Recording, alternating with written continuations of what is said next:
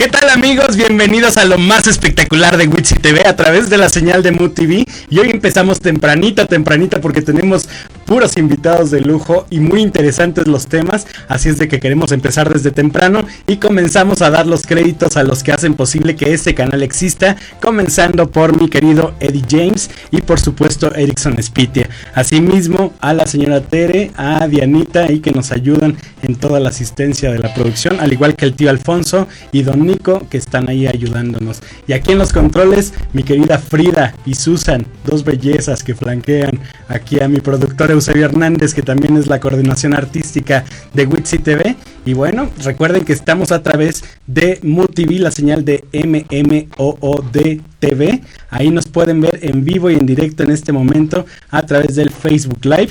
Y también va a tener este programa su eh, repetición, su eh, consecuencia en YouTube y también en Spotify. Pueden revivir este programa completo al ratito porque ya las chicas lo van a poner ahí a través de las redes sociales. Entonces en este momento pues comenzamos. Recuerden que también en Witsi TV, mi canal de YouTube Witsi TV, pueden encontrar eh, posteriormente la transmisión de todos los programas y seguir pues las entrevistas, las conferencias y todo lo interesante con lo más espectacular que tenemos ahí en Witsi TV por supuesto también. Y bueno, Qué tema el de hoy, muchachos. Sabemos que ahorita están todos los homenajes de José José, pero pues eso lo pueden ver eh, todo el día y todas las semanas lo hemos visto. Hoy tienen la opción de ver algo diferente, temas interesantes. Y bueno, comenzamos con una chica que ha tenido una carrera por demás singular. Y le doy la bienvenida con honores a Sirenita Fuentes. Hola, ¿qué tal? Gracias por la invitación a todos los de Witty. Sirenita, una carrera complicada porque ella es actriz porno. Iniciaste eh, siendo actriz porno, que es un tema bastante complejo porque mucha gente dice, eso es algo que existe en las películas, eso es como un mito, es una fantasía, es en un mundo alterno, pero es una realidad, Sirenita. Así es, yo inicié, no tengo mucho en el medio, apenas un año y pues ahorita estoy así como que iniciando otro, otra, otro peldaño en mi carrera, entonces este ¿Pero qué quieres saber? Cuéntame. Exactamente, pues imagínate, de pronto uno, pues de adolescente, ¿no? Ahí en sus momentos de soledad, pues acude al internet. Anteriormente, pues ibas por, por tus VHS, por tus DVDs, etcétera, y veías ahí mujeres espectaculares haciendo cosas contorsiones y demás que uno no se imaginaba que podían existir y las hacen realidad. ¿Y cómo es este mundo de la pornografía? Pues aquí en México realmente el mundo no porno es muy este no es muy apoyado, pero pues se hace lo que se puede y ahorita pues ya he grabado con este productoras eh, internacionales, que, que, es allá donde está el mercado. De hecho, aquí en México no soy tan conocida, soy más conocida en Asia, en Arabia, en otros países, me escriben con algoritmos y letras bien extrañas que no entiendo, pero sí mi público este es más de afuera que de acá. El mexicano no tiene esa costumbre de ver este no por por lo general, más que nada las personas de Estados Unidos o por ejemplo los, los de España o en Asia ven mucho muchas escenas no por Exactamente. Y bueno, tú eres venezolana. Así es. Eh, eh, ¿Hace cuánto llegaste aquí a Yo tengo 12 años en tu país, que lo amo, ah. por cierto, sí. ¿Y, ¿Y, fue aquí en México donde iniciaste ya en este negocio? Sí, no tengo mucho, apenas tengo un año en el medio en, la, en, el porno. Así no es. Por, no por las redes, no por. No por. Oye, ¿y qué? Aquí en México, ¿cómo te llega la oportunidad? ¿Quién se te acercó? ¿Cómo fue? Yo, yo traía como la ilusión, el fetiche de, de que me gusta ser grabada en el acto como tal. Entonces dije, bueno, le voy a sacar provecho. Y busqué la plataforma como tal, la única productora mexicana que hace buen, buen, buen, buen, buen contenido. Y este, y con esa, y ya llevo 20 escenas grabadas. Ay, ¿qué tal? Lo pueden ver en Xvideos. ¿Cómo se llamó tu primer título? siempre he sido la tía, siempre he sido en las escenas, por lo general soy la madrastra, la tía, la hermana. Este, mi primera escena fue hardcore. Eh, son términos no por. Y pues esa fue mi. La segunda fue. ¿Puedo decir anal? Todo, aquí se puede decir porque aquí es libertad de expresión. Anal. que los chavos conozcan también. Wow, no se me van a espantar las chicas de allá atrás. ellos nos dejaron sí, aquí. No ah. Oye, y de repente yo también vi unas escenas ahí de repente que hay este, conmigo. con otras chicas, ¿no? Sí, de hecho mi fuerte el eh, este año que pasó, este me dieron un premio como mejor actriz de escenas lésbicas, Ah. porque soy como la más destacada ahorita en escenas lésbicas. Por lo, bueno, por mi condición obviamente mis preferencias sexuales. O sea, esa es tu preferencia. Yo soy bisexual. Bisexual. Ah, Así mira, Exacto, porque la gente ya ahora dice, o eres gay No, no tengo, no, heterosexual". yo no tengo tabú, yo donde, en cualquier entrevista que voy lo digo, yo soy bisexual, Y es mejor disfrutar de Claro, todo, ¿no? obvio, no sufro por nada. en las fiestas no sufro por nada. Oye, tú nos decías que anteriormente, pues tú disfrutabas mucho a lo mejor del sexo. ¿no? Sí, así Y, y tú entonces fuiste quien buscó esta alternativa. Todo es una ilusión. Obviamente hoy día eh, ya, ya como que ya me tomo mis descansos, porque al principio era muy divertido, pero a veces no. Claro, porque además uno se imagina en las películas porno que es todo corrido y realmente Es editado. Es un Sí, corte, corte, editado, es el corte. maquillaje. Así que ustedes hombres quítense ese tabú de la cabeza que no, que los actores son lo máster, porque no es así. Exacto, Sí. depende de la toma, Sí, es que, que se ve más grande las Eh, cosas. y no, y aparte está editado, o sea, lo editan de una manera que pues el hombre, como dicen, que dura 3, 4 horas, no es cierto, Exacto. es cierto. Oye, y la parte familiar, porque también es importante de pronto decir, híjole, me aviento a este negocio, sí me gusta, pero ¿qué va a decir mi familia? No, de hecho mi familia pues ya lo tomó muy mal, ya, ya me bloquearon de todos lados, pero pues dije es mi momento y ahora sí que ellos, después veré, después veré. ¿Eres hija única? Sí, así es. Ah, mira. Sí, más difícil aún. Sí, muy, muy complicado. Sí, algún día se les pasará. Mientras yo sigo disfrutando. Oye, y originalmente tú estudiaste para ser chef. No, empecé una carrera en el cual por cuestiones económicas no la pude terminar, pero ya puedo. Entonces ahora por la cuestión artística, con los mil compromisos que tengo, ahora sí que ahora ese es el tema. Esa era, esa era tu ilusión. Sí, pero para el 2020 yo, yo voy a Lo terminar. retomas. Claro que sí. ¿Y, y qué parte de, de la gastronomía es la que te llama más la atención? Por la foto, pues la comida japonesa, asiática, Ay, sí, porque todo tienen ese que giro. su Instagram, sí, ¿qué es? en Instagram, Sirenita Fuentes 1. Síganme. Exactamente, ahí tiene una foto muy bonita que tiene un sushi en la parte... Cubre todo el cuerpo. Así que síganme para que lo En vean. la parte interesante. Oye, ¿y no has hecho películas así que te vayan comiendo el sushi? Ah, no, no, no, por ahora no. Eh, aquí, por ejemplo, acabo de grabar para una productora muy famosa, se llama Van Bros, que es gringa. Ajá. Este, su, su contenido es un poquito más salvaje, más sadomasoquista, entonces no se me ha dado la oportunidad de, de hacer algo más erótico. Ah, ok, ok. Oye, y en este caso también me platicaban que tú tienes un show extremo. Así Ese es. es en vivo. Sí, ese es en vivo totalmente. Ajá, ¿y ese de qué trata? Pues ahí escojo gente del público, interactúo con gente del público y escojo a chicos del público para tener sexo en vivo, Ah, tal cual. en público. ¿Y esto en dónde se llega a dar? ¿Aquí en México? Sí, aquí en México, yo estoy por toda la República. De repente me toca Puebla, Tlaxcala, de repente me toca Veracruz, de repente aquí México, me, de repente Cancún, de repente Los Cabos, La Paz, donde Oye, me contraten. Pareciera que, que estamos ya muy abiertos a estos temas. Ni Y tanto, ahorita ¿eh? que lo mencionas, realmente, pues parece oculto. Yo, yo la verdad es que no he visto. No ves, tienes carita de niño tal. lindo, como que no Yo- ves. Yo me porto bien. Sí, se ve, se ve a leguas. Necesito que me destabilen, necesito que me Te voy a pasar unos links para que te entretengas. Oye, pero, pero entonces la gente cómo se entera de estos, de estos eventos. Ah, obviamente se hace una publicidad como tal. Yo hago publicidad también en mis redes sociales. Este, ahora sí que el hombre que es este fans de este de este tipo de contenido es el que el que me sigue y el que sabe de mí más que nada. Ay. Tú como tal, como no ves No este contenido eso, mexicano, detalles. entonces obviamente no me conocías.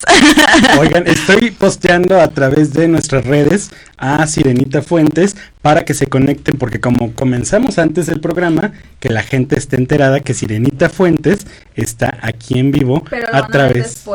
Ahorita estamos a través de Mood TV en la transmisión directa, pero después lo vamos a subir al canal de em, YouTube Listo. y por supuesto también en Witsi TV para que nos sigan con toda esta información que la verdad es muy interesante. Entonces yo en este momento estoy poniendo que estamos al aire con Sirenita Fuentes. Listo. ¿Verdad? Y tus redes, mientras tanto, diles todas las Sí, redes. Porque chicos. no me quería decir Sirenita, pero tiene también el Twitter. Es que el Twitter es muy fuerte, chicos. Entonces, este, yo prefiero como tenerlo guardadito.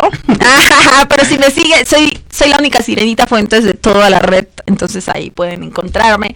Instagram, Sirenita Fuentes 1 y Facebook, Caro Sirena Fuentes. Síganme en todas mis redes sociales. ¿El, el Facebook también? Sí. El Facebook, exacto. Entonces, bueno, ahorita ya estamos en la transmisión y la gente ya puede empezar a preguntar en vivo pues lo que también quiera saber y conocer. Nos está diciendo Carmen Hernández Gil. Hola Witsi, buenas tardes. Un gusto saludarlos y muchos besos aquí. Ah, Veo que tu público es muy, gente muy sana, muy... Qué bueno. Pero, precisamente fíjate que, que de eso se trata, que no haya tapujos y que no haya tabúes. Porque te digo, la verdad es que de pronto desconocemos, parece que ya estamos muy abiertos a los temas, y mira, mira, este muchachón se quedó así impactado porque también no sabía. ¿Tú sabías que había este, presentaciones de sexo en vivo? No, yo, yo de verdad. Sí, no, también es nuevo para mí. Créeme, hace un año yo desconocía totalmente todo esto. Era, no sabía que en un table dance se podía hacer eso. Entonces ya así de, no, y pues aparte pues es muy, es muy demandado. Oye, pero en ese, en esa parte los riesgos en cuanto a la salud. ¿Qué nos puedes decir de las prevenciones que hay? Qué bueno que tocas ese tema, es muy importante. La gente cree que por dedicarme a esto soy un foco de infección o algo así. No es así. Nosotras por dedicarnos a esto, en, en las productoras tanto extranjeras como nacionales, nos exigen al mes exámenes de, ahora sí que de check-in de salud sexual. Entonces, este, cada mes, aunque yo no tenga grabaciones, lo tengo que hacer y mandarlo por correo y ellos ya hablan a, ya sea al laboratorio como tal a ver si esos exámenes son reales y si son míos. Entonces cada mes estoy bien controladita. Entonces por ese tema, porque los clubes te lo piden por sanidad. Entonces cada mes eso es un de ley. Todos los meses estoy haciendo mis exámenes de sangre. Oye, el otro día también estábamos checando que tuviste una entrevista con una bella. Que Así es, es. una youtuber que tiene mucho eh, pues conocimiento en cuanto a yo, yo hago colaboraciones con ella en el tema, ahora sí que de este tema, porque ella también lo fue. Entonces hacemos colaboraciones ambas. Este, pero ella, ella ahorita ya se retiró. Sí. Y este ahorita solo es youtuber. Muy amiga mía, por cierto. Eh, ¿De pronto sientes que está satanizado el tema? O sea, que la gente te malmira. Sí, no, claro. Voy a cada programa de televisión donde este he sufrido este ahora sí que malinchismo, ¿cómo le puedes decir? Este discriminación. Discriminación como tal por ser actriz, no por. O sea, el hecho de que tú abras y, expongas este tema. En Yo he ido a programas donde he sido ignorada totalmente y he sido invitada. O sea, te ponen ahí en el rincón. Más que nada el género femenino. No, el masculino no. No, ellos se claro. No, ellos me apoyan al máximo. Te, ven a lo mejor con envidia. No, no creo. Más bien por, por los complejos y no sé, no sé cómo le dicen aquí en México. ¿Sabes por qué este te digo que con envidia? Porque a lo mejor, como tú lo asumes y dices, yo disfruto del sexo tal y como es, y ellas a lo mejor por por close exacto por cuidar una imagen por verse bonita siempre no pueden ser así de libre eh, yo, yo he estado en ciertos programas donde sí se pueden decir palabras y la verdad todas lo hacemos nada más la única diferencia es que yo expongo mi sexualidad ante la cámara ante el público y ellas no ya lo hacen en la intimidad pero es lo mismo. Exacto. Y tú tienes eh, límites en cuanto a las escenas de sexo sí. ¿Qué, ¿Qué no estás dispuesto a hacer? Eh, hacerlo con un trans. Ah, ok. No, no. No, no te llama la atención. No. Porque tienen cosa y tienen pechos, entonces no Oye, pero qué confusión la mía. no sabes para dónde hacer. Sí, pero si, si las hay y pues yo no, es el único mercado que no. Oye, también hay otras cosas como la lluvia dorada. Oye, sí, esa es muy este, popular. Ya sí, es muy popular. Es muy difícil, este, yo admiro a las actrices compañeras que lo, realizan de una manera tan natural, porque sí es muy difícil ante tanta gente hacerlo. Yo lo he intentado y me cohibo, no, no puedo. Pero, pero por ejemplo, el cum shot y todo eso. Ah, sí, claro que sí. Eso no hay problema. Oye, no estás tan perdido. no, estás tan perdido. Fui a la biblioteca antes de venir a la entrevista y me ilustré un poquito, muchachos. Sí, oye, qué bueno, qué bueno que estudiaste un poco el tema para no estar tan. Para no estar verde, verde. Oye, y, y, también tú quieres evolucionar en tu carrera. Así es, por eso estoy aquí, de hecho. ¿Quieres hacer películas eh, Eh, como yo- actriz? De hecho, yo ya trabajé con el JJ y Silverio Palacios en bueno. películas de cine latino. Pero ahorita estoy tras la búsqueda de un proyecto de Netflix. Todavía no se me está cocinando, apenas estoy en pláticas y por eso este estoy este tratando de cambiar el giro. ¿Y qué tan difícil es que te lo permitan? Porque también te va a ser difícil. ¿no? Te No, va a ser difícil, va a ser difícil. En algunos medios no, no aceptan mi entrevista. Eh, hemos tenido eh, la oportunidad en el mundo del espectáculo de conocer a Sabrina Sabrok, que era modelo y de pronto salta a todo este mundo de la pornografía. Ella fue al revés, Exacto. ¿no? Ahora a mí me toca lo más duro, al revés. Exacto, y para ella también ya ha sido muy difícil una vez que se metió en el mundo de la pornografía. eh, Pero si pues, se metió fue por algo, ¿no crees? Hay mucha lana, ¿es verdad que hay Sí, mucha lana? sí. Por eso cuando voy a los programas eh, con conductoras que ganan 8 mil pesos al mes, y digo, risa, chica, o sea, risa". búrlate de mí, pero Pero yo sí. Pero, pues, sí. Puedo pagar mis cuentas. de, de perdida, sí. Eh, Entonces, eh, sería, ¿cuál, ¿cuál es lo que te motiva a decir voy a dejar esto? Si, si dices que te la pasas bien, lo disfrutas, te diviertes y ganas buena lana, ¿por qué dejarlo? quiero, ah, quiero descansar. Mira, en el medio, en el mundo en el que estoy, uno puede hacer lo que quiera. Entonces, si descanso un año, dos años, y quiero volver, vuelvo. O sea, voy a hacer el puff. Entonces, es como que quiero ahorita darme un break por ese lado. Ya grabé suficiente, ya en un año 20 escenas para mí es fue bastante desgastante.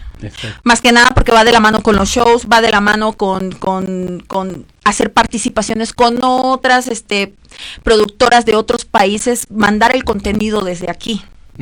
O sea, yo lo hago por, por ser conocida más de aquel lado.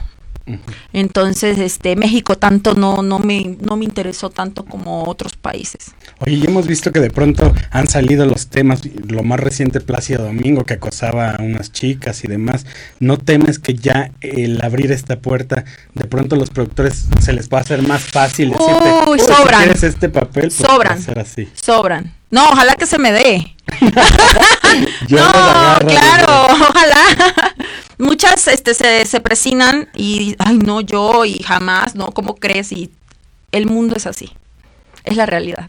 A- ahorita que mencionas esto, de pronto mucha gente dice llegar a la cúspide a cualquier precio. ¿Es lo que tú dirías? Es que la que no se dedique, igual lo hace. Yo como, ¿por qué no lo voy a hacer?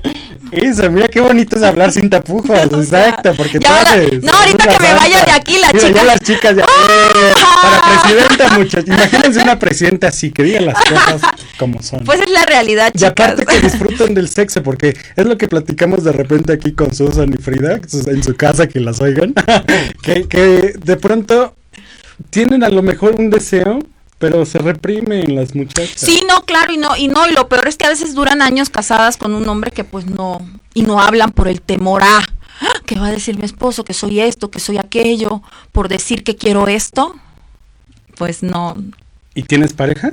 tenía, No aceptó el que no aceptó, no aceptó. Es muy difícil también que tengas una pareja estable con esta carrera. Sí, así es, es muy, lo intenté pero no se puede. ¿Y, y qué preferirías en cuanto a establecerte con una pareja, un hombre o una mujer? Para pareja, hombre, Hombre. para desliz, mujer. ¿Qué, qué es lo que la chica qué es lo que más disfrutas en una mujer? Obviamente, besar a una mujer es súper distinto que besar a un hombre, totalmente, totalmente. Igual, ellas saben dónde, cómo, cuándo, y ustedes son muy toscos, muy... piensan con aquello. Y el hombre, y la mujer, pues no, y el hombre pues lo que es. lo el- que es. El aparatito Sí, que funcione. sí, ¿no? Pues no. Tijerita, Es- no queda de otra. Exacto. ¿Y qué dirías que es lo más espectacular que tiene Sirenita Fuentes que ofrecer al mundo artístico a nivel eh, cinematográfico?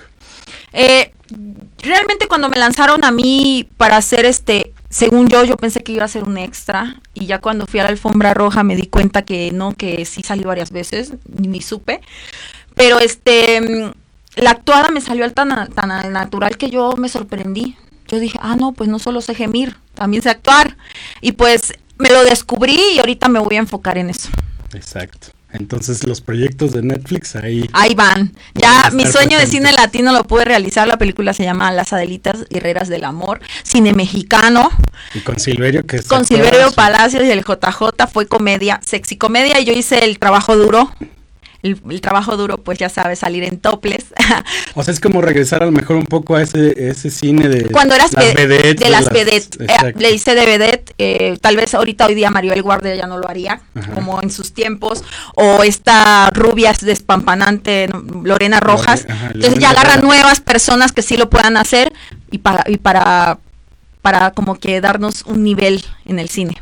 Oye, pues Sirenita, me encantó tenerte, la verdad me encanta esa apertura y que haya estos temas aquí en lo más espectacular de Witsi TV. Recuérdanos, por favor, las redes sociales para seguirte. En claro que sí, Sirenita Fuentes 1, Instagram y Facebook, Caro Sirena Fuentes. Síganme en todas mis redes. Y ya estaremos en esa alfombra roja de Listo, eso espero, serán invitadísimos. Muchísimas gracias. Gracias a ti y a todos. Nosotros seguimos aquí en Witsi TV con lo más espectacular porque esto continúa aquí en Mood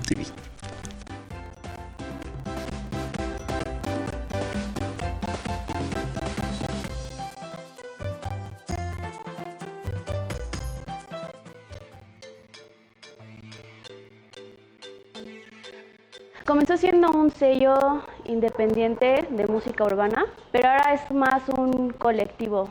Lo fundamos aproximadamente hace como dos años y medio con el propósito de, pues, de incubar como nuevos talentos al principio solo éramos gente que nos dedicamos a hacer música y ahora tenemos gente que se dedica a la parte más visual, creativa. Cuando fundas un proyecto así, el sostenerlo es muy difícil, ¿no?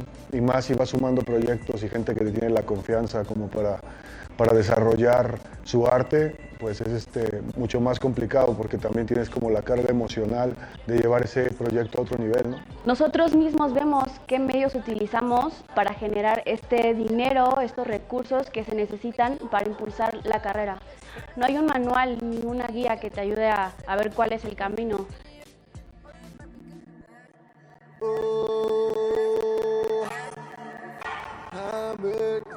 A mí siempre desde morrillo me gustó cantar, pero no canto una madre.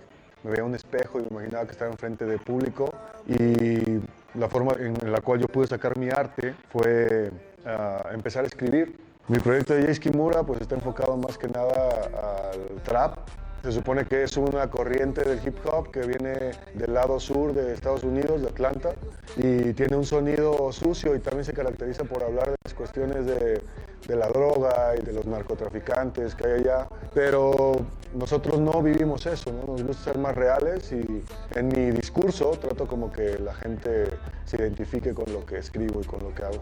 Eh, yo más bien hago hip hop actual, prefiero decirle así.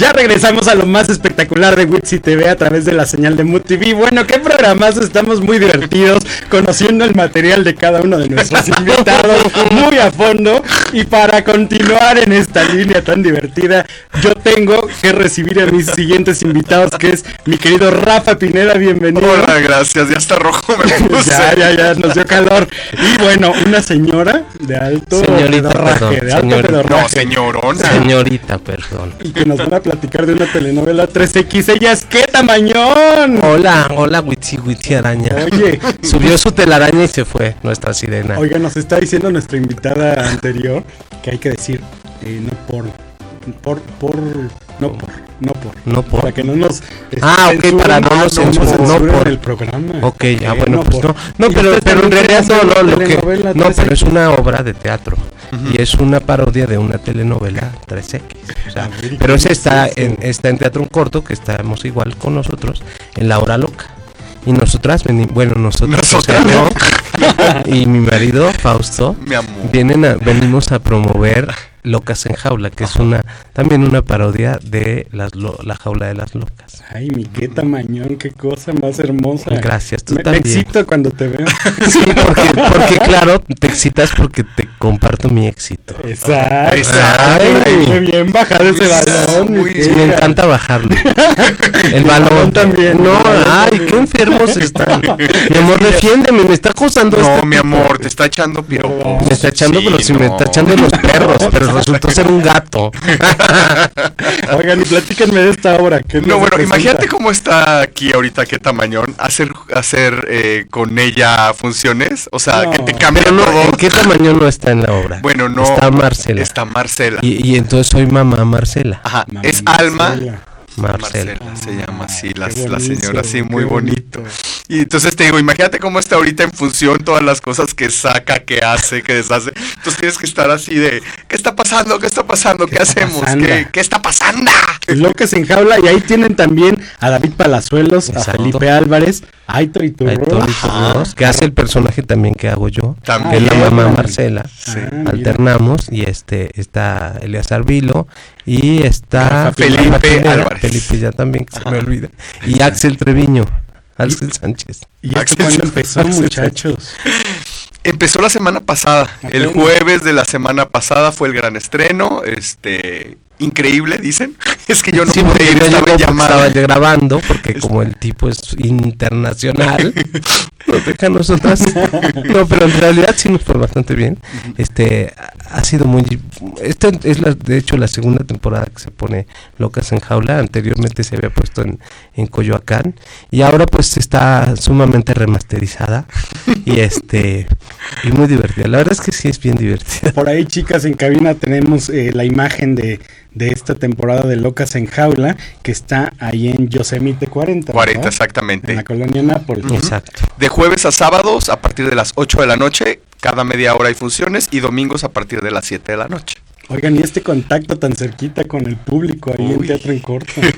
Que te mira. ven hasta el fondo, mi que. No, por eso ya uso este short debajo de la falda. Te ven y te huelen. No, pero sabes que es bien padre porque más allá de lo que uno pueda ganar como en económico, eh, es un gran taller, o sea, un gran taller actoral y este contacto con la gente, así como dice Rafa, te pueden oler. Entonces, este, Hay que echarse eso. Hay no, que hay que echarse, echarse sí, no, hay que echarse porque hay unas que sí se, ay, de veras, no. No, pero, pero es bien padre, porque la experiencia, te digo, más allá de lo económico que puedas tener, como actor es un gran taller actoral. Eh, esto me recuerda a mí muchos años, cuando Roberto Tello, el coreano, estudiaba con Sergio Jiménez. Oye, el ¿qué, profe qué Sergio parentesco Jiménez. tienes con el.? Pues mira, en realidad, Tello? mm, parentesco no es el, el que me trae en el coche, de hecho está aquí afuera estacionando, es nuestro chofer y entonces este Ya no lo contratan a él. ya no lo contratan contratan. a Sí, ya, porque, mira, aparte, ya está en la casa del actor. o sea, Ya está ya muy está mayor. muy mayor. Ya está Ya muy ya mayor. está muy mayor, pero el profe Sergio Jiménez y Adriana Barraza este, hacían ese, ese, ese tipo de ejercicios. O sea, te dejaban una escena para un, a la siguiente semana y los mismos compañeros o invitaban a, un día es más, a, eh, el coreano tuvo una escena con Cristian Solís, la esposa del Buki. Y entonces era una escena de beso. Y sentado así a esta distancia donde estás tú y yo, estaba el Buki y echando así yo así de... o sea, sí sufrías, o sea, Sí, pero cuando llegas a esto que ya es a nivel profesional, pues digo, al menos que yo ya vivía la experiencia esa, pero para muchos que no las habían eh, experimentado esas cosas, este está cañón. o sea, cañón. A ver, hagamos la escena. No, no, sí, sí. no porque está mi marido ahí, velo cómo se pone. Te, te puedo. te- te- sí, yo cedo. socios Tenemos un matrimonio abierto. No pasa, mi amor, no pasa nada. ves. Y algo más. Sí. No, y aparte tenemos un hijo. Sí. O sea, sí tenemos un hijo que bueno, es Que nos salió de él heterosexual. y este Uh, no sale heterosexual. Uh, Entonces es un problema. La verdad es que ahora que, que estamos en esta época moderna, al final nosotros eh, tenemos que aceptarlo con ese es? pequeño Sí. defecto. Con esos detallitos. Con Con esos ese defectos. Sí. Locas en Jaula entonces está de jueves a domingo De jueves a domingo. en teatro en corto, pero también está esto de la telenovela 13X. Ese es Hora Loca, que es viernes y sábados 11 y 11.30. Ahí sí. De hecho, fíjate, esta es la primera vez que voy a hacer, hasta finalmente de anoche, que voy a dar función en la telenovela 13X. Ah, sí. Ándale, Sí. voy a hacerlo Hora. Loca porque eh, el personaje de Alma, Mar- Alma Marcela este me toca hacerlo jueves y viernes y, a- y sábado y domingo va a estar Héctor Iturrios y entonces yo voy a hacer la hora loca este un personaje que también hace eh, Olga Sana o Erika Blenner Sí, sí, sí. Ah, ¿sales de la conejita? no. Voy a salir de la zorra Oigan, y esto de, de la hora loca es más intenso. ¿no? Es más- está más sí, subidito. está esto. más un subidito poco más subidito en el caso de ¿Se nosotros sube la falda también? no no ni, ni falda trae ¿Qué se o sea van vestidas de conejitas o sea imagínate Uy, no, deleite De visual, conejita. deleite Sí, visual. la verdad es que sí. No, y tienen cuerpos. Sí, yo también tengo cuerpazo. Mira, Vuelta, yo vuelta, siempre, vuelta, he vuelta. tenido cinturita así. Vuelta. Ahora la tengo de codo a codo. Vuelta. Ya, ya vuelta. basta. No les voy a dar vuelta porque ahorita imagínate, oye, si acabo de sufrir acoso aquí, ahorita los señores de la Construcción. aquí al ladito, Sí, entonces- los que trabajan con los zetas. Sí, con los zetas, con picos, con palas. O sea, Los la señores de la construcción. pues no me dijeron cositas lindas. pero- Sí, pero fue así de por mí, por mí. Entonces ya fui y me agarró del brazo y así de no me sueltes. Oye, pero ellos se saben los mejores piropos. Sí, Sí. sí, la verdad es que ¿Cuál, Pero qué bonito cuál fue el que te dijeron así que te llegó? Que dijiste, No, el que ando no- cayendo, ando cayendo. No, no, no me dijeron. En este caso no me dijeron lindos. Me dijeron cosas así. Uno, uno. No, así como de, ¿qué te tomas, mamachita? Y yo, o sea, no, no, no puede ser, la verdad es que. Y eso que viene bien recatada. Para, que, sí para que te vean. No siquiera falda larga. Este, minifalda, como en la Sí. obra. Hoy vengo así porque. Y vienes muy tapada, no Muy estás tapada, escotada ni nota. Nunca sé con quién viene. Eso. No, falda, hombre. pantalón, no, no, no. No, pero es de, de tablita. Me encanta, mira, ahí está. Eso, qué, ta- Ay, qué tamaño. Estás, estás enseñando Ay, cosas que no Y el debes. tacón del 12. Sí, porque aparte tengo patrocinadores. Ah. sí, de Miranda Kunz me hace los tacones. Ay. Este, de verdad, y es una marca que, que está en inclusión porque ellos hacen zapatos para chicas trans, Ay, mira. que está padre porque a ti que te calza, que te calza grande, hay hasta el número Conoces, 30. sí, conoces. Uy. No estoy hablando de mi marido, Gracias, mi amor. hasta el número Gracias. 30, hay zapatos hasta el número 30 Ni y también también dice extensiones que me hace mi imagen, y Adri Peralta que me hace la ropa, y Gaby Tudón que me maquilla. Y bueno, hay muchas marcas que estamos. Y también tenemos promociones que le damos al público, que es algo muy importante, porque todas las marcas que están con nosotros tienen para el público promociones. 10 o 20% en algunos casos. Hay Tenemos- mucha gente detrás de Exacto, ti. hay gente detrás de mí. Y o sea, adelante también. tenemos Grocery Express, donde vamos a estar próximamente también Lili Cabañas y yo haciendo stand Ese, el platícanos. de ese. 17 y el 17 vamos a estar en el Cuevón, donde va a estar también Poncho y el coreano que les dan permiso salir una, una vez en la noche a la casa del actor. Va a estar Lili Cabañas, va a estar Carlos Balmar y Por va a ahí en, estar en cabina tenemos esa y imagen. va a estar Esto Patrick, en el cuevón, exacto, ¿verdad? Patrick Gómez, este vamos a estar en el Cuevón el 17. Ok. Y el 18 que vamos a estar Lili y yo en Grocery Express. Un- un- es, un, este es un evento para porque aparte del show hay cena y la bebida gratis. ¿Cuánto evento, de veras? Oye, Sí, muy- oye, muy trabajadora. Muy- Loqueta. y trabajada. Y trabajada. Por su marido. Exacto. Nada más. Y bueno, además de esos días también vamos a estar en funciones con la Locas en Jaula, que terminamos temporada el 17 de noviembre. ¿Noviembre? Oigan, Sí. y tenemos este sorpresitas para el público de Witsi TV. Sí, pero para los shows. ¿Cuál? ¿Cuál? Mira, para el show del Cuevón el 17 Ajá. les podemos dar 10 cortesías dobles ok. de puro cover, de puro cover. Sí, sí, ya Y para el. Groshi Express, este, igual la pura entrada, les doy la entrada. Y ustedes buscan la salida. Exacto. Si quieren chupar, pues también pueden hacerlo. solo Pero ya les cuesta. Exacto. Ah. Este, ahí les puedo dar dos dobles, o sea, dos cortesías dobles de puro cover entrada. Ok. No incluye la cena ni la bebida gratis. Dos dobles para el 18 Exacto. y 10 Para el y 17. 10 para el 17. Exacto. Ay, qué Ok. bárbaro. Y acá en Teatro en Corto, pues no les podemos dar. Les podemos dar la bienvenida. Exacto. Porque precios Porque yo, exacto. Sí. Mira, por ejemplo, este sábado, este Jueves, jueves, hay promoción. El boleto va a estar a 60 pesos por persona en, en Sí, Teatro Corta. económico. y está muy barato. Este, porque además, la verdad es que se divierten no solo con las obras de nosotros, sino hay muchas obras más y están muy divertidas. Hay, hay muchos temas, mm, hay- está, está muy variada la cartelera. No, hay drama, hay melodrama, hay, hay musicales. Musicales hay de todo. y, obviamente, pues las mejores somos nosotras, Eso, las locas en jaula. Oye, a ver si le dices un día a Roberto que, que venga, ¿no? Para platicar también. de hecho, yo quería que viniera el hoy y no me dijo Lili que, que viniera No, pues esta es que- gorda pues, maldita. es que queta. Es no, sin queta, uy, uy. El rating se nos dispara. Oye, pero espérame, hablando de disparar, este hombre está en Cuna de Lobos. ¿Quién eres? Dime. ¿Quién eres? ¿Qué Dime, pasa? dime No. Él es una loba. No, estoy, este, afortunadamente estoy ahorita dobleteando, estoy en, eh, Yo también, mi en citas ciegas eh, con Victoria Rufo, Peniche, un, que Oye, está que ahí. está muy buena Está esa, buenísima. pero ¿por qué la? No sé, diles, di algo, No, pues, hagamos yo, marcha. para qué, yo vi que pusieron pancartas afuera de Televisa. Sí, sí, sí, no, estuvo bastante cañón.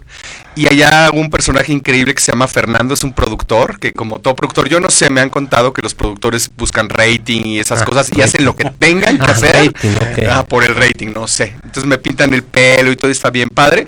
Y en Cuna de Lobos tengo una pequeña participación eh, de un empleado que se llama Alejandro, de confianza de Catalina Krill. Qué malvada, ¿Pero ¿no? no te va a matar? No, a, a mí no me mata.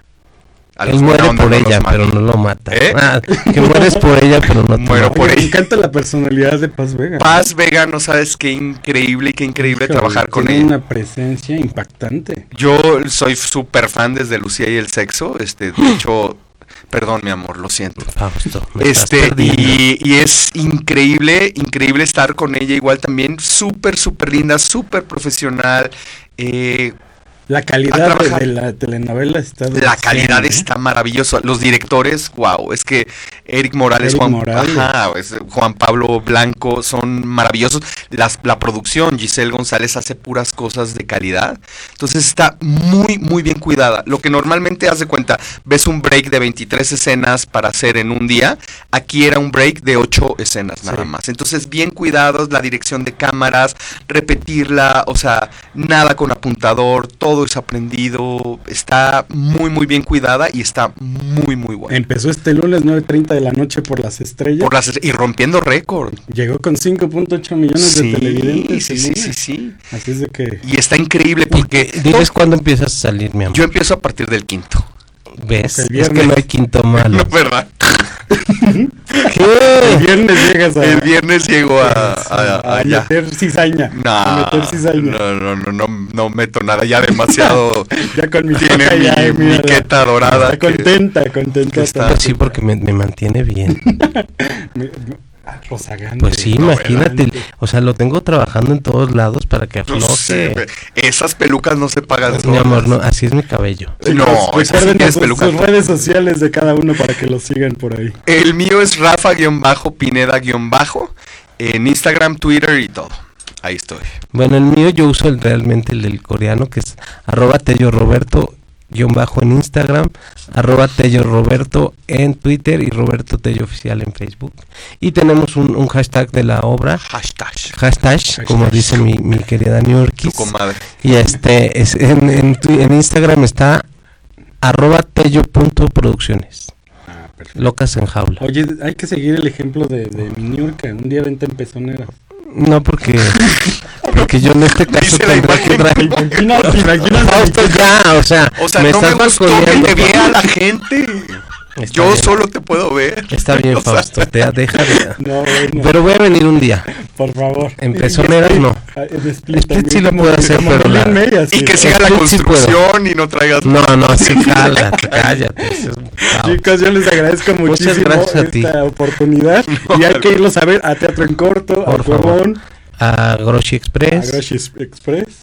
y seguirlos en sus ahí redes siguiendo- sociales. no, y vean- Citas ciegas, y- Cuna en de Lobos, Ciegas, La Doña Lobos, Dos, La que Doña ya Dos. viene también. Oye, estás en todo, Pues Fausto. trabajar. Puro actorazo aquí en lo más espectacular de Witsi TV. Ustedes no se despeguen porque esto continúa a través de la señal de Mood TV.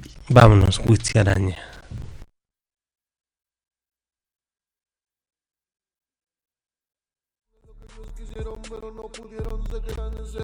Yo empecé rapeando y empecé tirando barras, yendo a dar shows, etcétera, y después como que me, me jaló demasiado esto, ¿no? ¿Sabes? Me encargo mucho de la cuestión del trazo, eh, tocamos con autotune en vivo, entonces soy el encargado de la cuestión del autotune, de las pistas, de incluso bacopeo, ¿sabes? Como para darle esa proyección necesaria al show que buscamos transmitir en la gente es un sello en el cual tú puedes desarrollarte de manera artística, pero a un nivel un tanto más profesional, porque justamente nos enfocamos en eso. Eh, incluso, de hecho, hubo una, una conexión muy grande al, momento de estar en el escenario, porque disfruto mucho la, la música de mis amigos, de mis compañeros, pues me termino inmiscuyendo a más de solo DJ, ¿no? Entonces creo que con todos me, me estoy yendo en la cuestión del DJing, pero además de eso como en la cuestión escénica en general.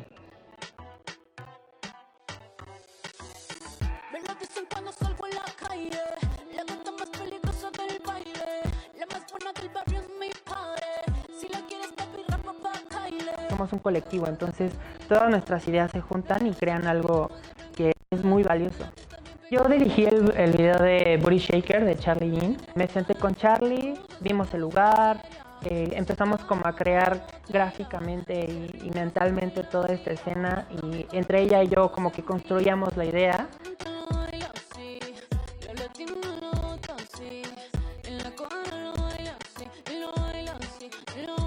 Realmente es una creación en conjunto.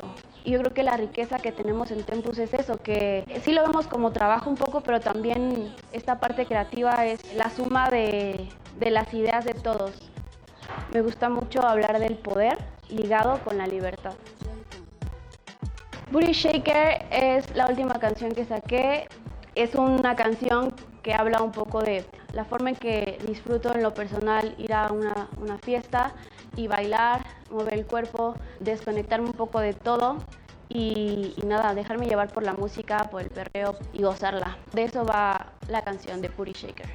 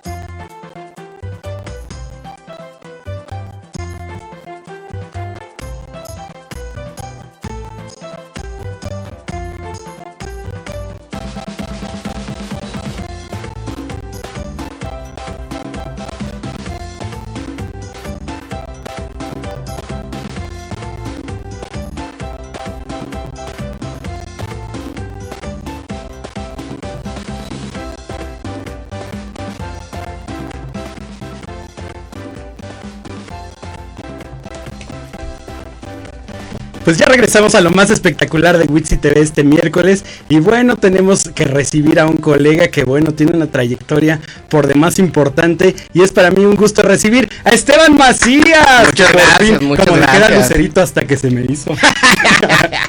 Manuelito. hasta que se me hizo mi Esteban, Estebantitito.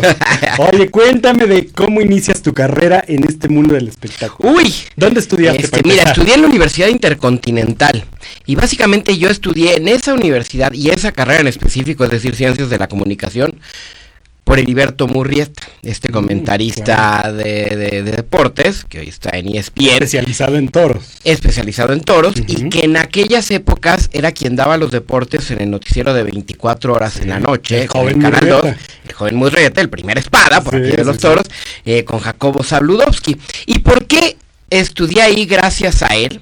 Porque yo andaba dudoso, no sabía si quería estudiar pues veterinaria como mi papá y como uno de mis hermanos, si quería ser sociólogo, abogado, andaba perdido. Pero siempre me gustaron mucho, sobre todo los deportes, y me gustaron mucho las coberturas importantes de mundiales, de Juegos Olímpicos y demás. Y además de niño siempre hice mucho deporte de diferentes tipos, gimnasia olímpica, ahora que se llama artística, e hice alpinismo, fútbol, este, Ah, fútbol mira, americano, no, intrépido, de, todo, de todo, a la fecha sigo jugando golf, béisbol y de, de todo lo que se deje. El caso es que, pues de repente dije, a mí me gustaría ir a pues, hablar de deportes a la televisión de deportes. Sí. Y entonces, pues un día le hacen una entrevista y le preguntan, ¿qué estudiaste? Pues ciencias de la comunicación. ¿En dónde? En la Universidad Intercontinental. Y así decidí. Fui a hacer mi examen de admisión, me aceptaron, hice la carrera y listo. ¿Qué sucedió en la carrera? Porque yo entré con la firme intención de dedicarme a los, los deportes. Pero en la carrera me encuentro con un muy buen maestro de cine tanto en la parte técnica de cine como en la de apreciación cinematográfica y cineclub y todo ese asunto. Y yo sin quererlo me empiezo a dar cuenta que no solo me gusta mucho el cine, sino que aprendí de cine o a ver el cine gracias a mi papá. Mi papá, como te decía, veterinario, pues nos llevaba al cine, sobre todo a ver las películas de James Bond o las películas aquellas pues de la época de los ochentas de Back to the Future, todas estas películas. Y me acuerdo, él veía muy bien el cine y era totalmente amateur y me, nos decía a mis hermanos y a mí, pero no, miren, no solo se fijen en, en, en el- en lo que aparece ahí, lo obvio, vean el fondo, ¿Qué vean en qué ciudad están, vean qué idioma hablan, vean cómo se visten, traten de descubrir más cosas de lo que están viendo, un De poco viajar, ah, exacto, más allá de lo, de lo evidente, como decía Munra, ¿no? El inmortal. el inmortal. Entonces, este, me di cuenta que pues empecé a ver muchas películas y con el nacimiento de los videocentros, de los VHS, pues yo soy un hermano, soy el, el menor de cuatro y ellos ya estaban en universidad y más grandes y yo pasaba mucho tiempo solo en mi casa en las tardes después de alguna actividad después de la escuela.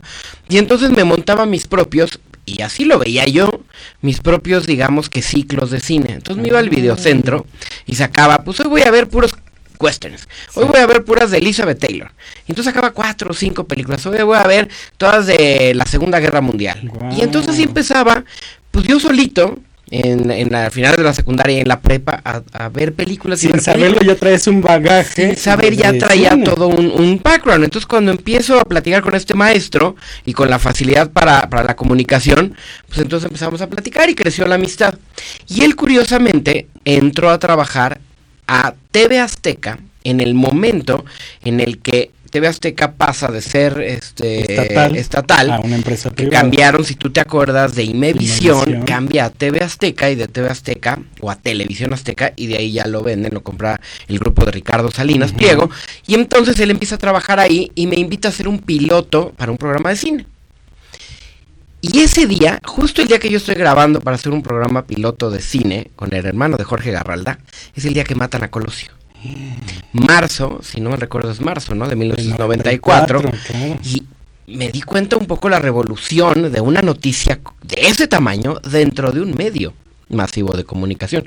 Y yo estaba así como, ¿qué está pasando? No, no, no. o sea, entre que dimensionas y no y te cae el 20. Que en esta parte es muy importante hacer un espacio porque dices, vengo de una eh, estudios en la universidad, pero realmente la universidad es una embarradita. Ya Sí. cuando te enfrentas a la realidad es cuando te forjas. La gran ventaja, y ahorita paso a lo de la universidad y ahorita te cuento esa parte, pero pues bueno, ese programa no caminó.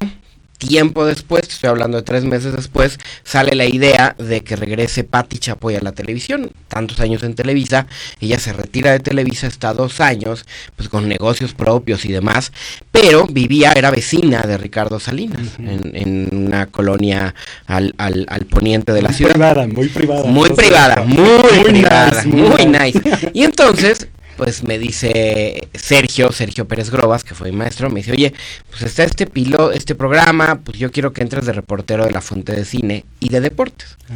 Entonces entré, y además me fue re bien, porque yo me acuerdo que, que en ese momento ganaba cuatro mil pesos. Entonces fue un cambio así bestial de estudiambre. Ganar cuatro mil pesos, pues fue brutal. Entonces, en esa parte muy contento. Y obviamente deportes no hice porque el equipo de deportes en esa época de televisión azteca, con José Ramón Fernández y con todo el equipo, pues era brutal. Entonces, pues en ese lado ya ni me metí, siempre me quedé con la cosquillita, que años después la pude cumplir. Pero pero digamos que ya entonces me empecé a encaminar en el área de cine. Y a lo que preguntabas, la gran ventaja de la universidad, que tienes razón, es una embarradita, la verdadera universidad está acá afuera, en los medios, trabajando y demás, pero lo, lo que me sirvió mucho es que era una universidad muy práctica. Las instalaciones de televisión, de radio, de medios en general eran muy buenas y además se hacía mucha práctica y mucho trabajo en equipo, que no me dejarás mentir, el 95% del uno que hace, de lo que hace uno en este medio es en equipo. Claro. Es imposible pensar en que lo hace uno solo, a menos que seas pues, un crítico de un periódico en donde solo mandas tu columna y se acabó, ¿no? Exacto. Fuera de eso es trabajo en e- y aún así es trabajo en equipo. Entonces, eso me ayudó mucho y vengo de unas generaciones que colo- que nos colocamos muchas personas en muchos medios de comunicación. O sea, te puedo hablar de gente como Jordi Rosado, como Silvia Lomelí, o como Leonor Rivera Melo, eh, Toño Sempere, Pepe Campa, eh, y en la parte de medios Federico Bracamontes, que es director del Grupo de Diario de México, Alexis Lippert, con el que trabajé mucho en, en, en TV Azteca y que es el creador de Mist, el concepto que está ahora. Es decir, me, me quedo corto, pero mucha, mucha, eh, Guillermo Wilkins, Atala Sarmiento, Toño Hermida, que eran mis compañeros creativos. en la parte que iniciamos aquel programa que se llamó En Medio del Espectáculo, Que con por Pati cierto, Chapoy. ahí en cabina, muchachos, tenemos ese recuerdo precisamente de cuando Atala y Esteban Sí. entrevistaban a su madrina en ese momento, que era Lucía Méndez. Vamos a ver ese pedacito. Y ahorita regresamos. Presencia de una figura internacional que lo mismo ha brillado en el cine, que en la televisión, que en la música y en medio del espectáculo. Con la frente muy en alto recibe a Lucía Méndez la tarde de hoy. Bienvenida. ¿Cómo estás? ¿Estás bien? Hola. Qué guapos los dos. Ah, bien. Gracias. Igualmente. No me los pierdo, además. me encanta. ¿Sabes que a mí me emociona mucho que esté Lucy aquí? Porque además representa algo bien importante. Hace cuatro años, cuando empezó en medio del espectáculo, que precisamente este sábado se cumplen cuatro años, la primera semana vino de invitada Lucía Méndez. No me digas. Es. Qué maravilla. O sea que Fíjate cómo ya- pasa la vida, ¿no? ¿Cómo se es va? un buen, un buen rato. Ya es un buen rato. Pues nos da doblemente orgullo que, que puedas venir a visitarnos cuando estamos cumpliendo casi cuatro años. Pues qué rico, qué rico. Digo, creo que es un programa que está sostenido con muchísimo interés. A todos eh, nos gusta mucho el mundo del el medio, el medio del espectáculo. Antes era el mundo, ¿no? Antes era, el mundo. No, bueno, Esteban, estás bebecito, bebecito, se te ve Fíjate una que- carita. Que ahí en esa época yo creo que ya tenía unos tres años trabajando en TV Azteca. Ahí debo de andar entre los 25 26 años. Porque sí también Lucía Méndez fue madrina del medio del espectáculo. Ya esa parte es cuando Atala y yo conducíamos el programa. Pero el programa nace bajo la conducción de Patti Chapoy Exacto. en junio de 1994. Primero de julio, si mal no recuerdo, porque fue al día siguiente de la final del Mundial de Estados Unidos 94. Nuestra primera invitada fue Mariana, eh, se me fue ahorita el, el- el apellido, Mariana Garza, de Ah, Timbiriche, porque Sí, en ese sí, sí. momento estaba haciendo telenovelas para un grupo que era del señor O'Farrill. Ujú. Y el señor O'Farrill ya no trabajaba para la gente de Televisa y le empezó a vender telenovelas a Televisión Azteca.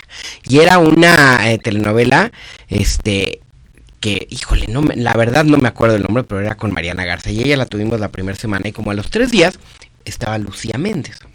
Y Lucía Méndez hacía una novela que se llamaba Tres de Sofía. Uf, que la había hecho en Telemundo, entonces había una relación ahí con Telemundo y Televisión Azteca para darle la torre a Televisa y a Univisión y a todo ese grupo.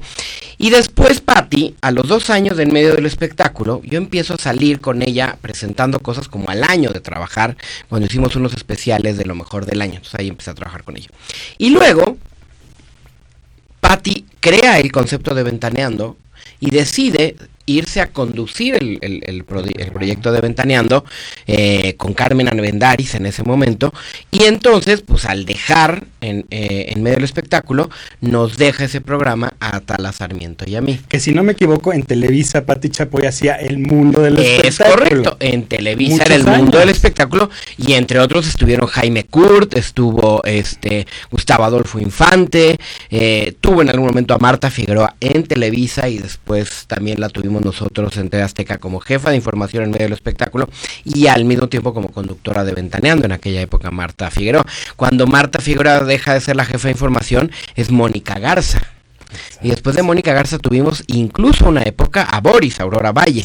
Eh, y así fueron, fue creciendo el equipo de espectáculos de Patty en, en aquellos, eh, me- la segunda mitad de los noventas y en los 2000 pues ya con muchísima producción. Pero tu gran gente. salto sí realmente fue en medio del Sí, yo fue en medio del espectáculo y empecé ya como tal a conducir, muchos años con Atala, ¿Cómo fue para después... ti asimilarlo? O sea, el decir, ya salgo en la tele, ya la gente me empieza a reconocer. Pues es que no había tiempo. Era vas y, y dilo. Y, y yo siempre, siempre he abordado el asunto de las cámaras cuando, cuando yo estoy a cuadros porque tienes algo que decir. O sea, no es salir por salir. No es decir, ah, ya estoy en la tele y luego qué. No es, si estoy en la tele es porque hay algo que decir o hay algo que presentar o hay algo que informar. En mi caso, informar, porque yo soy hacia el lado periodístico. Si eres un actor, pues algún tipo de, de escena o algún material o lo que sea. Pero no nada más salir y, ay, yo quiero salir en la tele. ¿Para qué? Exacto. El objetivo es, si vas a salir, no solo en la tele, si vas a estar enfrente de un micrófono, el que sea, en radio, en medios digitales, es porque tienes algo que decir. Y así lo veía yo, ¿eh? No, no lo veía porque, ay, ya, miren, estoy en la tele. Pues no, era parte del trabajo. Oye, y ustedes sin duda abrieron brecha porque al iniciar con una televisora, al iniciar con un programa, pues tuvieron que enfrentarse a los cocolazos, y a que no te dieran entrevista, y a que te malmiraran, y a que te hicieran caras y todo lo feo. Muchos, muchas cosas de esas nos pasaron, sobre todo al inicio. Siempre ha habido una relación muy estrecha entre las compañías discográficas, que en aquella época, estás hablando, insisto, de los 90 y los 2000, se llenan un apogeo tremendo. Era un boom el asunto de la industria discográfica, que hoy ha cambiado radicalmente.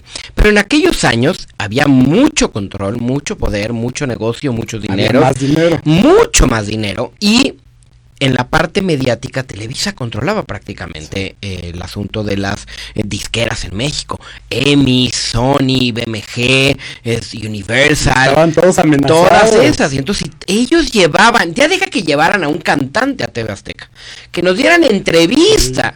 Se metían en problemas, porque además tenían toda una plataforma, un network, en la parte de cable, ¿no? En la parte de televisión abierta, en la parte de radio, en editorial, Eres era una cosa vital, era, un- era bestial. Entonces yo recuerdo perfectamente que no, no nos daban entrevistas. A, a Guillermo Wilkins lo sacaron una vez eh, de una conferencia con Talía, quitaron el micrófono de la conferencia de prensa, eh, él se enojó y luego entonces él reclamó y me acuerdo que había unas imágenes muy bonitas de Talía así acariciando el, el micrófono de televisión azteca en aquellos años. A nuestro productor lo sacaron de una conferencia de prensa de Luis Miguel. Nosotros pedíamos material, videos a las disqueras, nos mandaban un minuto del video, no nos mandaban del video completo. Yo recuerdo que una vez en un fin de año hice un especial de la música pop. Y entonces, pues necesitaba material de Magneto, de Mercurio, de Faye, de Jeans, de Litzy, de Tierra Cero, de Cairo, de todos los grupos que estaban en ese momento. Me mandaban un minuto.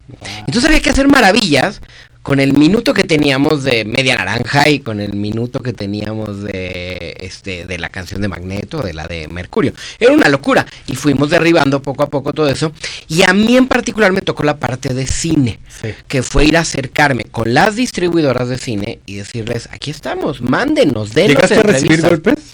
Golpes no, golpes, o sea, agresiones, la parte física no. Pero sí fue de, pues es que no, no los puedo mandar, o no tienen rating, o no te conozco, cosas así. Y fue poco a poco empezar a decirles ya que confiaran en nuestro medio, un medio de espectáculo serio, para que nos dieran entrevistas. Me acuerdo que el, el primer junket o entrevista como tal en México me lo dieron con Kevin Costner por una película que se llamaba Waterworld. Y luego hicimos a, a Danny DeVito que vino y a Penelope Ann Miller, fueron de las primeras. Y también recuerdo que vino Oliver Stone a presentar Natural Born Killers, asesinos por naturaleza. Y entonces yo le decía que en ese momento era, era Warner, y Warner dependía de Televisa. Dame la entrevista, por favor, y peleaba y peleaba y peleaba y peleaba y no le dejaba de hablar todos los días. Y esa era una de las cosas que me decía Patty. Prefiero que se harten de tantas veces que les hablaron a que nunca les hayan hablado, ¿no? Entonces estábamos así necios. Y entonces me dice la que controlaba en ese momento pues, las entrevistas. Sí te voy a dar una entrevista a TV Azteca, pero no a ti porque tú no eres conductor. Y entonces se la voy a dar a alguien más. Venga, no importa. Lo importante es tener la entrevista. Y entonces me acuerdo que me senté en ese momento con quien iba a hacer la entrevista, una conductora, y pues hacer las preguntas y así de, pues ten, pregúntale esto, por favor. No te salgas del script, sí, sí. pregúntale esto. Y sí, afortunadamente ha salido bien la entrevista, todo bien, empezaron a confiar en nosotros. Y el primer evento que fui fuera de México a hacer entrevistas, como Junket, así fue con Sony Pictures, una película que se llamaba Mary Reilly, con Julia Roberts, con John Malkovich y dirigida por Stephen Frears. Y me acuerdo que era febrero y era Chicago. Había una tormenta de nieve tremenda, me quedé varado dos días en Chicago, pero pues yo con las entrevistas. Y otro evento que recuerdo perfectamente, y no solo yo lo recuerdo, tengo digamos que la fortuna y modestia aparte de que también lo recuerde Salma Hayek. Estaban haciendo la de pistolero en Ciudad Acuña, Coahuila y en Eagle Pass, en Texas, eh, el señor Robert eh, Rodríguez, que ya había hecho la de eh, este ay, el- el- ay, no me acuerdo cómo se llamó, ahorita se me olvidó la, la, la película que inspira la de la de Antonio Banderas, ¿no? Que ya la había hecho antes. Entonces vamos a la locación, llegamos al set, entrevistamos a Robert Rodríguez, me acuerdo volamos a San Antonio y bajamos a la frontera. Entrevistamos a Robert Rodríguez, entrevistamos a Antonio Banderas, pues Antonio Banderas era Antonio Banderas, estaba llegando a Hollywood, ya era como wow, ya había salido en el documental de En la cama con Madonna, ya todo el mundo quería platicar con Antonio Banderas, las películas con Almodóvar y tal, y, el, y siempre Antonio Banderas, que lo he entrevistado muchas veces, se ha portado increíble, y Salma Hayek, no puedo. No te puedo dar entrevista solo a Televisa. Y no me dio entrevista a Salma Hayek. Yo era así de. Ya sabes, de cobrar. Y pues bueno, no me dio la entrevista. Y tiempo después en México la entrevisté por otra película que hizo con Stephen Baldwin y, y Samuel L. Jackson que se llamó Fled. Y ahí ya la entrevistamos y luego fue a TV Azteca. Y la verdad es que hoy con mucho gusto, cada que nos encontramos en cualquier lugar del mundo, que me la he encontrado en varios lugares, pues es este. Nos saludan con, me saluda con mucho gusto. Pues sin duda, sin duda realmente Esteban Macías, un parteaguas para eh, los derechos de crestomatía, un parteaguas para la libertad de expresión, un parteaguas en muchos sentidos. Y nosotros seguimos aquí en Witsi TV con lo más espectacular porque Esteban Macías tiene mucho más que contarnos.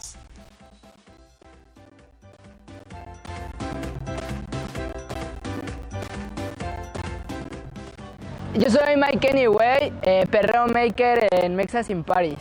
Yo soy Niño Dior, hago de todo Mexas in Paris. Baby Bye y pues juntos somos Mexas in Paris. De todo, talachas también ahí. Cuando hay que resanar también. Flexeos, sí, todo.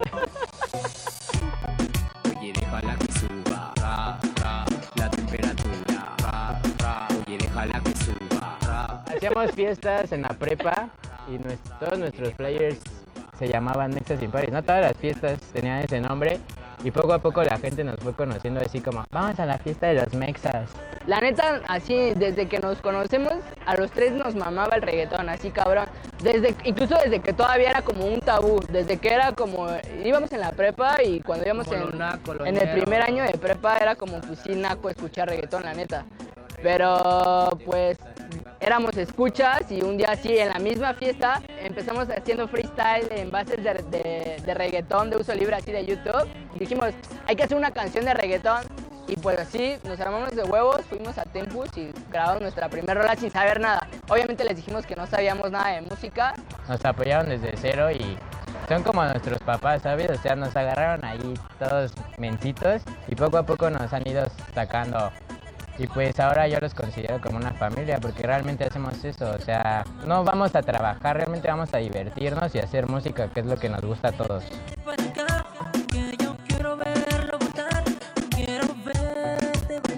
Creo que nosotros nos hemos abierto paso con el trabajo, ¿no? Sea, nuestro trabajo hablado. El proyecto de Tempus lo busco eh, empujar a ser un colectivo referente en la industria mexicana. Creo que el que compartamos el mismo sueño todos me hace despertar y trabajar.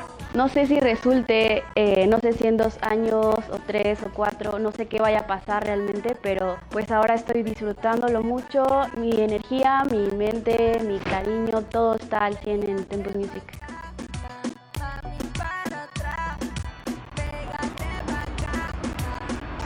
Oye, ¿por qué no me abrazas? Es verdad, negro.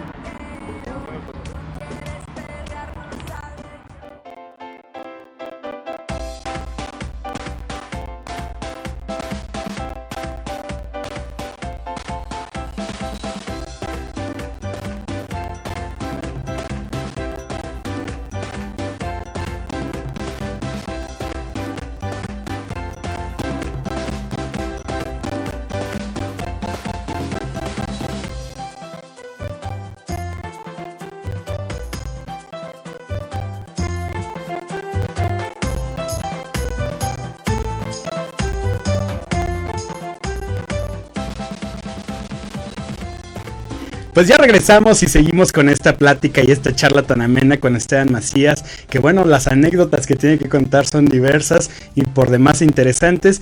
Y estábamos platicando de este inicio en medio del espectáculo con Sí. una compañera que fue Atala Sarmiento, que de pronto tiene una salida muy abrupta de TV Azteca. Ujú. ¿Qué, qué merece para ti esta situación que vivió Atala en su momento? Pues eh, simplemente es un cierre de ciclo, eh, sin más ni menos, eh, y al final ella creía que su ciclo eh, iba hacia un lado, la empresa creía que su ciclo iba para otro, no se pusieron de acuerdo y por eso salió de TV Azteca, sin más ni más.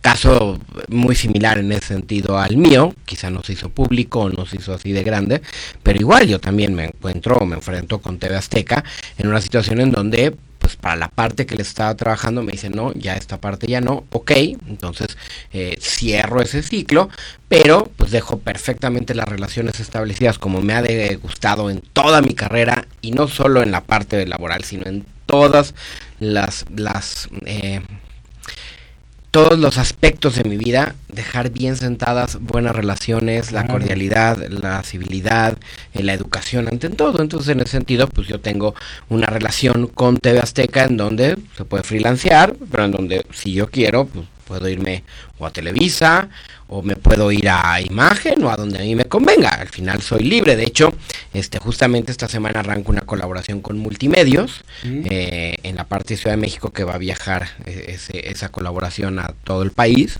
Este, estoy trabajando en radio en XFM, que es esta estación que acaba de abrir.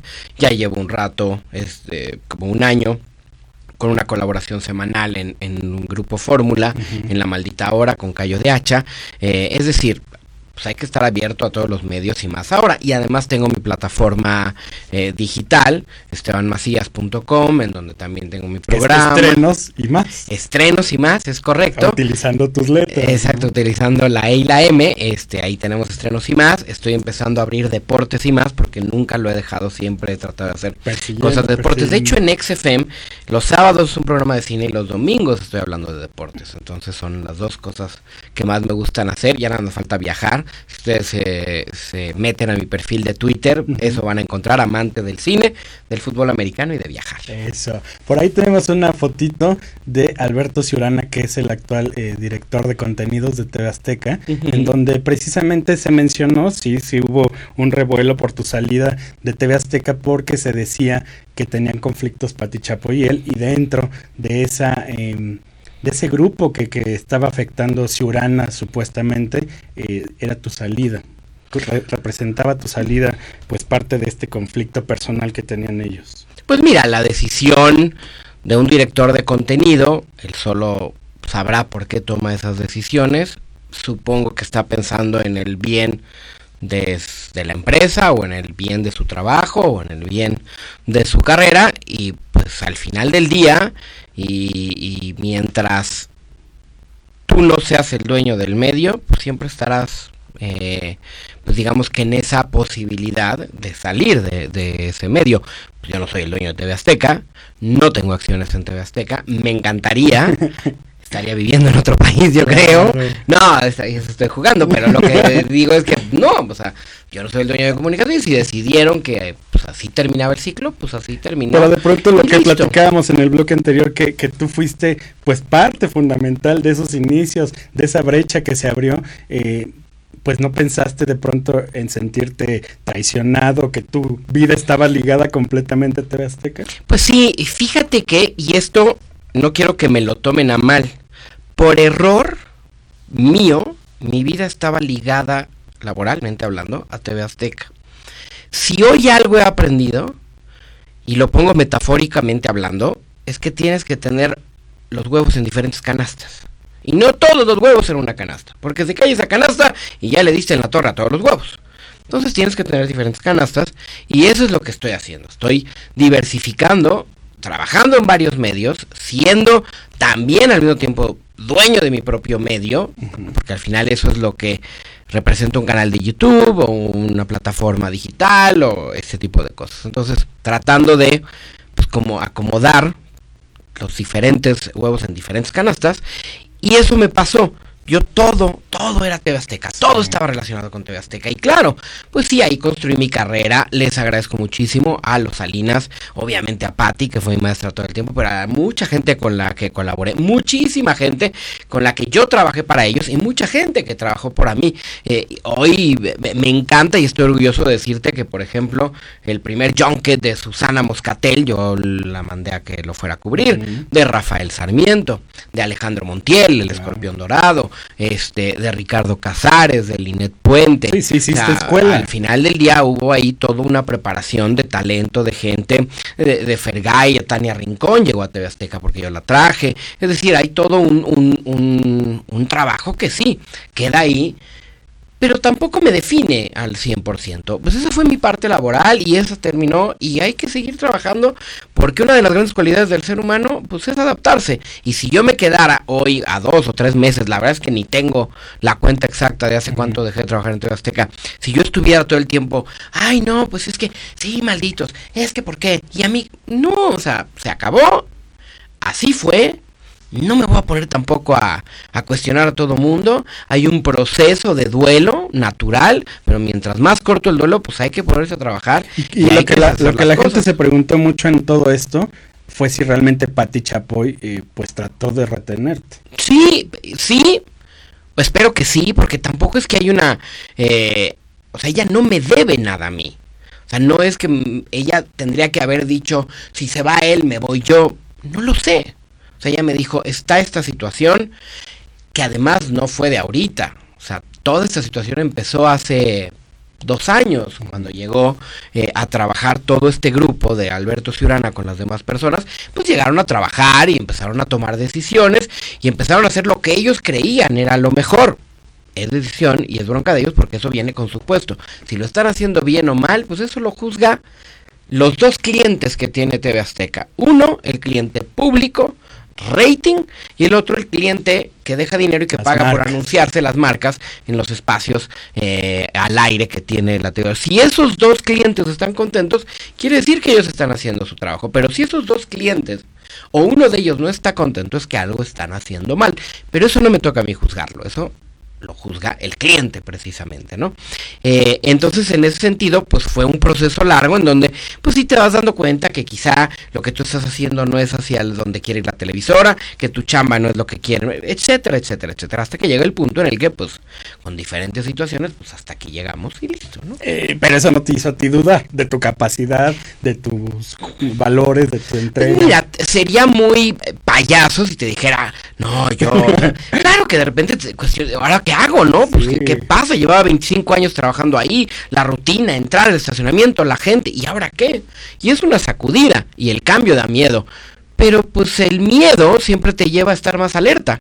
Y los cambios o las situaciones como es, porque tampoco es que lo vea como una derrota, pero sí te llevan a aprender, a ver qué estoy haciendo bien y qué estoy haciendo mal. Y además sí soy fiel creyente de esta parte de la filosofía budista. No soy budista, soy antirreligiones, soy antipolítico, soy este, una persona que cree que las mejores decisiones vienen de adentro y de tu cabeza y racionalmente. Pero que sí me gusta de la parte budista es que tú eres responsable de lo que te pasa. Tú hazte responsable de lo que te pasa. Exacto. En toda la vida, de todo lo que hagas. Nada, es que porque me mandaron a mí a vivir este calvario, pues algo habrás hecho Claro. para que estés viviendo ese calvario. O algo no habrás hecho. Entonces, yo, yo lejos de ponerme a, ay, ¿por qué? Y este señor, y truncó mi carrera, y yo me merezco más. La verdad es que ni truncó mi carrera, no sé si me merezco más, y si me merezco más lo tengo que conseguir yo y no me lo tiene que dar la demás gente. Entonces, pues así. No, y como dices, tranquilo. se abrieron muchas más puertas, ¿no? Y además, claro, se, se cierra una puerta, pero había un montón de ventanas atrás de ti que no estabas viendo. Entonces, ¿sabes qué? Ahora por necesidad, ya no por gusto, pues empiezas a abrir todas esas ventanas. Y unas se van a cerrar y otras eh, se van a abrir y otras van a durar poquito. Y a ver cuánto tiempo. Pero el chiste es estar en constante evolución y pues ejerciendo esto que te digo. Tratar de tener los huevos en diferentes Y canales. la relación personal sigue la amistad con Pati Chapoy y Sí, todo este grupo de gente. Pati per- perfectamente. No hay una, per- solo hay una persona en este medio, una persona con la que de plano no me hablo, terminé odiando su manera de trabajar y dije no más vuelvo a trabajar con esa persona. Fue una situación que tuvo que ver cuando hice los Juegos Olímpicos de China, eh, que yo era en la parte de producción y, y hasta ahí. Tampoco lo voy a decir porque no estoy aquí para, para andar acusando a nadie, pero en- a lo que quiero llegar es, repito, a mí me gusta que todos los aspectos de mi vida tengan una buena relación, que sean cordiales, que sean educados, que sean eh, dentro de un marco de civilidad, eh, eh, como debe de ser, me parece, la sociedad y el ser humano, y, y ser tolerante. Entonces, con esa persona dije, contigo nomás, y listo. Fuera de eso, con quien tú me digas. Y es más, no creo que haya una persona que hable pestes de mí o que diga, ay, no, es que este... cuate-". Eh, Obviamente en unos tuve una buena relación, en otros no. Pero eso no quiere decir que haya habido un- una falta de profesionalismo o un ataque desmedido, ¿no? No, y la verdad es que si algo podemos reconocer de Esteban Macías es precisamente el profesionalismo, porque para mí si eras un referente los viernes en Hechos, porque yo veía el tacho palomita y de verdad lo que tú decías era la realidad de las películas. Ay, muchas y gracias. actualmente hay películas muy malas, Esteban. O sea, es muy difícil realmente encontrar una película buena y tus críticas y tus consejos pues eran realmente un referente. Pues los pueden ¿Por qué seguir no? viendo, los pueden seguir viendo en los Exacto, más. los pueden seguir viendo, pero yo a lo que quiero llegar es cómo eh, tener esa objetividad en medio de todo esto que nos dices de las empresas, de las distribuidoras, donde de pronto es que tú tienes que apoyar mi película, es que estamos en promoción, es que no puedes hablar mal, porque si hablas mal no te doy la entrevista. ¿Cómo lidiar con esa parte? En ese sentido, y creo que me ha tocado, afortunadamente, las grandes distribuidoras en México, las más grandes, son compañías transnacionales. En Estados Unidos se entiende a la perfección la libertad de expresión, la libertad de prensa y también el saber que las opiniones no se compran. Habrá quien lo hace, habrá quien se preste a hacerlo, pero si tú pues, traes una formación ética desde chiquito, ¿eh? tampoco tiene que ser una cosa que en la universidad te hicieron jurar y bla, bla, bla. Si tú traes una formación ética, pues vas a saber que, oye, sí, gracias por invitarme a hacer una entrevista, pero eso no implica que yo tenga que hablar bien de tu película. Yo puedo hacer una gran entrevista sin que me haya gustado la película. No necesariamente te tiene que gustar la película para que hagas una buena entrevista. Son dos cosas completamente diferentes. A cualquier persona en la vida le puedes hacer una gran entrevista y eso depende de esa charla, de esa comunicación entre esos dos. Y otra cosa totalmente diferente es la opinión que tú tengas de una película. Eso sí, si vas a hablar es porque sabes. Si vas a criticar no es porque tú lo hagas mejor, porque de repente hay ese error, sobre todo en los futbolistas o en los que hablan de fútbol. ¿Cómo vas a hablar tú si tú nunca te paraste en una cancha profesionalmente? No, pero sé de fútbol. Claro. Y te puedo decir qué es lo que está pasando, ¿no? Algunas, actores o críticos de cine, este, perdón, o directores de cine, ¿tú qué vas a saber? Y el público les compra la opinión. ¿Tú qué vas a saber si nunca has agarrado una cámara? Pero sé cómo se agarra una cámara y sé por qué está mal el encuadre o la fotografía o la luz o el diálogo o el tono o el vestuario o la dirección de arte o la época o la actuación o lo que tú me digas. Porque tienes elementos en donde te has preparado para poder hablar de ello. y al principio sí te pasó, o sea que de pronto te invitan al Junker en Los Ángeles y toda la parafernalia y dices, híjole, tan me padre que está el llegó, me y- llegó a pasar una vez en donde me reclamaron, es que fuimos al viaje y tal, y tú hablaste mal de la película, y entonces en ese momento fue, venga, órale, si te vas a meter en ese lado, ¿cuánto te gastaste en el viaje para que yo fuera? 50 mil pesos de avión, de hotel, de comida, no sé. Ponle 50 mil pesos que es un dineral. ¿Cuánto crees que cueste en un medio de televisión abierta hablar de tu película durante un minuto y medio? 350 mil pesos, 550 mil pesos, un millón de pesos. ¿Cuánto le echas? ¿no? Entonces tampoco, no me es vengas a mí, no me vengas a decir que por Claro. cuestión económica. No, no, no, no. no. Si a ti te interesa y tú me vas a invitar a hacer entrevistas para que hable bien de tu película, no me invites a las entrevistas. Porque yo esa parte sí la tengo muy clara. Y generalmente cuando se venden o las secciones de cine o programas de cine a diferentes clientes, particularmente si son clientes directamente relacionados con la producción o distribución de la película, se les tiene que dejar muy claro, la opinión es aparte. O sea, Cinemex, tú quieres comprar un programa en donde yo voy a hablar de películas, ¿no? Y a lo mejor la película que tú traes en exclusiva no es buena, perdón, pero la película no es buena. O este Disney, le quiero meter una lana, pero pues la neta es que pues los Avengers no estuvo tan padre, por decir algo, ¿no? Ese tipo de cosas tienen que quedar muy claras, porque la opinión no se compra. Y que el día que vendas la opinión, ese día ya Estás perdiste perdido. como periodista. Es como cuando los famosos se quejan.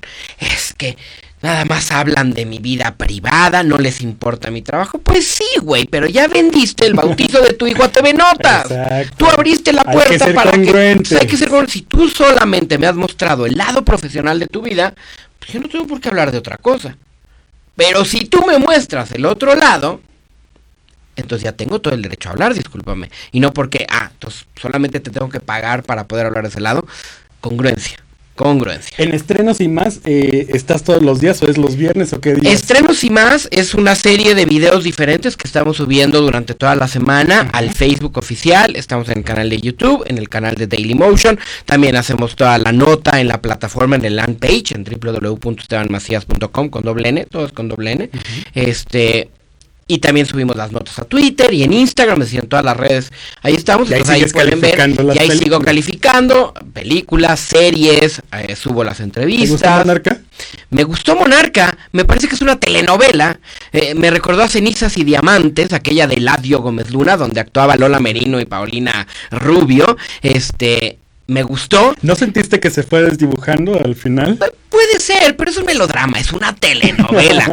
que sí me gustó, que manejan el mundo de las clases sociales altas muy bien, ¿eh? Lo, lo, lo manejan con conocimiento de causa y no es en una exageración de repente como en las telenovelas de que la señora levanta el dedo y la muchacha Sí, viene sí, y le sí. sirve el café. y Muy las real el pantuflas. No, asunto. muy real el asunto de las preocupaciones y cosas con las que tiene que lidiar alguien con mucho dinero. Joaquín Phoenix va a ganar el Oscar. Yo creo que sí. Sí. Y yo creo que el que se va a poner a llorar es Brad Pitt, porque ya se veía con él en Once Upon a Time in Hollywood. Va a estar nominado, Pero incluso también Leonardo joya, DiCaprio. ¿eh? Pero Joker es una joya y la actuación de Joaquín Phoenix es brutal. Y el acercamiento me, me parece una gran, gran, gran película. ¿Es más importante una interpretación o un guion? Las dos, las dos. Es ¿Al más. nivel? Eh, eh, no, más importante el guion. El guion, un buen guion hace que lo demás fluya más fácil. Si no hay un buen guion, es muy complicado que haya una buena película. Puede ayudar una buena actuación, puede ayudar una buena dirección, pero lo más importante en cualquier trabajo audiovisual es el fondo, no la forma. ¿Qué es lo que, que- lo que tiene? ¿Cómo lo, o sea, de qué está hecho? Y ya que tienes pues esa esencia, lo demás es mucho más fácil, ¿no? Eh, sí es más importante eh, el guion que todo lo demás, pero es responsabilidad de un buen actor, de un buen vestuarista, de un buen director de arte, de un buen director y de un buen fotógrafo, tener todos estos elementos juntos para que entonces eso que tú trabajaste se vea mejor. Yo el ejemplo que pongo, el pintor eh, perdón, el director de una película es el pintor. Eso. El guion es el canvas. Sí. O la cabeza del, del director. Y toda la paleta de colores, espátula, brocha, trapo, eh, técnicas, eso es todo lo que viene con el fotógrafo, el vestuarista, los actores, etc. De repente los actores se enojan. ¿Cómo no? Eres, eres un color más dentro de la paleta del director. Y cuando ves la obra final, por eso se le achaca al director, pero tiene mucho que ver con lo que estaba planeando. Va a haber una marcha supuestamente, no sé si sea fake news, pero está ahí en Facebook en contra de que Omar Chaparro y Marta Gareda sigan haciendo películas. ¿Qué dices tú de eso?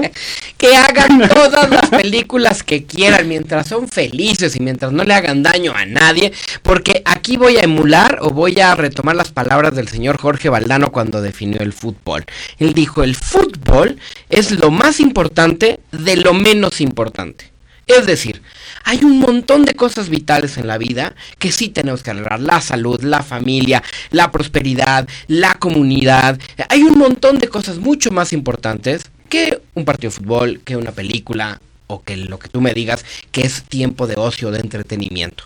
Ahora bien, ya que tenemos todo lo importante, vámonos a lo que es menos importante. Y claro, me encanta ver una película. Pero no es de vida o muerte si una película es buena o mala. O sea, no le va a afectar a nadie. Cuando mucho, lo más grave que puede pasar es que llegue a la taquilla y le diga, devuélveme mi dinero porque tu película es una cochinada. Pero que ellos sigan haciendo todas las ¿Para dónde va el cine mexicano? Para la comercialización, para la comercialización absoluta. Sigue siendo un negocio, como es un negocio en Hollywood. Si te fijas, los estrenos que hoy tiene Hollywood son muy alejados de la creatividad y mucho más cercanos a la asertividad en cuanto a la taquilla que voy a generar. Secuelas, precuelas, franquicias, universos, sagas, porque ya conocieron a los personajes y voy a trabajar con eso que ya conocieron. Mucho de Hollywood va por ahí. Eso creo que también le va a pasar al cine mexicano en términos de a la segura.